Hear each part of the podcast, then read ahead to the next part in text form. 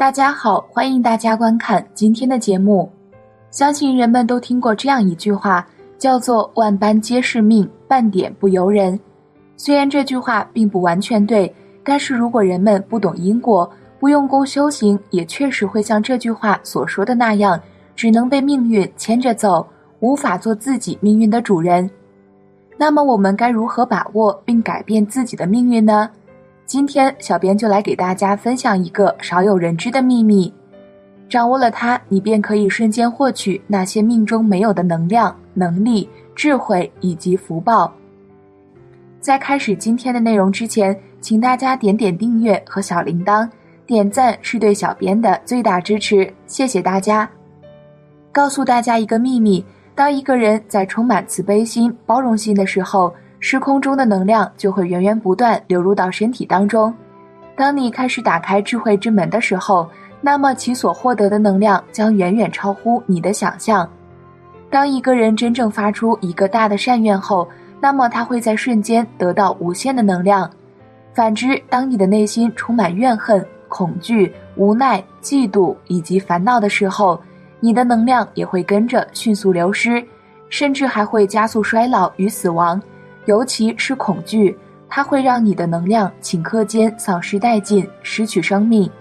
在知道了这个秘密以后，想必大家应该也想到了如何让自己的身体健康，如何消除疾病了吧？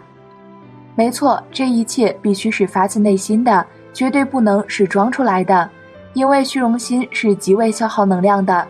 此外，人在说谎的时候也会消耗很多的能量，这点大家也必须知道。下面我们就来说说获取能量的具体步骤。先来问大家个问题：我们凡人主要修的是什么？修的是健康长寿、快乐幸福、增长智慧、内心充满安详。所以，首先我们需要建造一个充满祥和的能量场。很多人都有这种经验：每当到一个陌生的家庭或单位时，如果你有足够的感应能力。你就会感受到这个家庭或单位是否和谐。之所以会有这么清楚的感应，是因为在这个小空间里聚集着人心念的好坏。这个能量场不仅影响你的心情，更能影响你的健康。还有，在与陌生人交往的时候，很多人也会有这样的经验：有的人会给你很舒服的感觉，让你有种想要亲近他的念头。而有的人则会让你感到非常的紧张或者不舒服，并且会让你一刻也不想和他待在一起。之所以会产生这样的念头，其实都是和人的心念有关。就像很久以前，有些德高望重的老中医，他们心地善良，病人到了他那里都不用吃药，病都能好三分。这是为什么呢？这是因为老中医那充满祥和之气的能量场。让病人感到心情舒畅，而病人的心情舒畅了，那么病自然也就随之退去了。可是现在，个别一些没有医德的医生，不是想着如何让病人减少痛苦，而是总在盘算着怎么才能从病人的口袋里多掏些钱出来。这就是一小部分病人之所以总是看不好病的原因之一。所以，我们无论是在单位还是在家庭。首先要知道心念的重要性，善念感召的必然是健康和吉祥，而恶念感召的则必然是疾病和灾难。这绝对不是迷信，而是实实在在的科学。那么，在创建了祥和的能量场之后，我们该如何获取能量呢？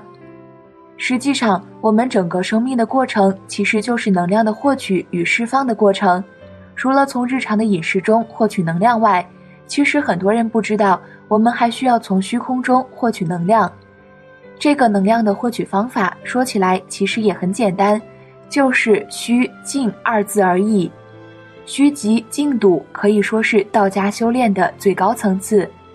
在这两种状态下，天地的能量都可以随时为你所得。但是首先你要先学会静下来，静下来代表着你开始慢慢减少自身能量的消耗。这时，虚才能开始从太空宇宙中吸收能量。至于能够吸收到什么样的能量，则取决于你自己的内心。你有什么样的内心，你就会感召到什么样的能量。这就是同气相求、物以类聚的道理。此外，在获取能量的同时，我们还能从中获取智慧，因为智慧其实也是一种能量，而且是一种高级的看不见的能量。而一个人能力的大小，其实起关键作用的也是来源于他的智慧。这就是伟人为什么会有那么大的号召力，为什么不管做什么事都能成功的根本原因。因为他们的内心蕴藏着无穷的智慧，随着心念一动，就会调动大量的能量来帮助他完成所要完成的事业。而智慧能量的来源，也需要我们能虚极静笃，从天地吸取。所以，一个静不下来、虚不下来的人，是永远不可能有什么大智慧的。还有非常重要的一点，一个人拥有的能量大小是和他的心量完全成正比的。他的心量有多大，那么他吸取的能量就会有多大，即能量越大，能力就越强。但同时，我们也应该知道，不论是做任何事情，或者是任何事情的成功，都是需要付出能量代价的。其实，无论是生命的过程，还是做任何事情，都是能量的收放过程。比如，当一个人运气好的时候，他往往做什么事情都容易成功，因为这个时候他内在的能量是十分充足的。但是，任何人体内的能量状态都是在不断变化的，所以我们要善于把握时机，该干的时候干，不该干的时候就要韬光养晦。要知道，我们的起心动念间其实都会有能量的消耗，你发出的每一个念头都是通过能量的消耗来完成的。佛道为什么强调心念清净，就是为了要你减少起心动念，以此来减少体内能量的消耗。能量消耗的减少，一个人的命也自然会发生变化。我们知道，在现实当中，每个人的命都是不同的，命看起来复杂。其实说透了也很简单，从能量的角度来说，一个人的命无非就是由体能、智能、德能三部分构成。再细分的话，德能可以比作是一个人能量的树根，慧能可以比作是一个人能量的树干，体能可以比作是一个人能量的枝叶。一个修炼人修的也是这三个方面，这三种能量会一直在人的身体中不断的转化与传递。就如同经典物理学中的能量守恒原理告诉我们的一样，能量是不会凭空出现，也不会凭空消失的，它只能从一种形式转化成另一种形式。那么具体是怎么个转化方式呢？我们用一句经典名言来举个例子：厚德厚物，薄德薄物，缺德缺物，无德无物。即当我们的德很厚的时候，精神便会有超出物质的时候。而这时，宇宙有个规律，会为了让物质和精神得以平衡，于是缺少的物质会自动出现，以达到平衡。而如果一个人得很少，物质又太多的时候，那么结果就是多出精神的这部分物质会消失，以达到平衡。而随着这部分物质的消失，甚至会伴有天灾人祸的出现。所以，我们永远不要只看重物质。永远要把注意力放到精神建设上来，永远让内在大于外在，让精神大于物质。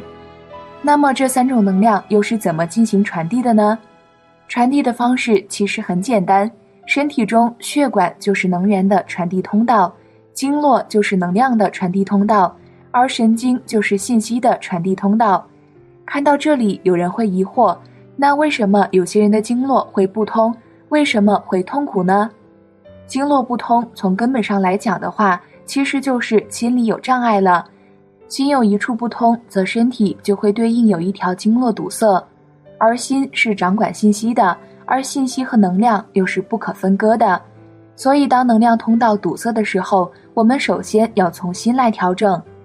一位德高望重的老道长曾经说过：“一个人他每一个痛苦都有一个罪恶与之相对应。”心里的罪恶不除，痛苦就永远不可能解除。